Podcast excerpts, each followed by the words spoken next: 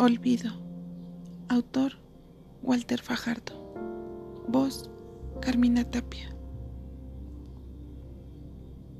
Ahora me doy cuenta lo fácil que fue tu olvido, pues se han esfumado de mi memoria momentos buenos cargados de historias, besos endulzados en miel silvestre, algunos robados, algunos intencionados.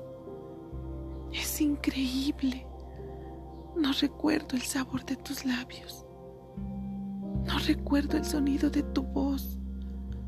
No consigo recordar tus palabras.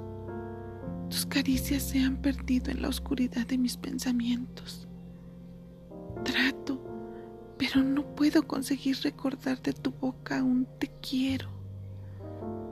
Te he olvidado sin darme cuenta, sin molestia, sin tormentos con las luces apagadas, sin frío, sin remordimientos, con el mucho cariño que te tengo.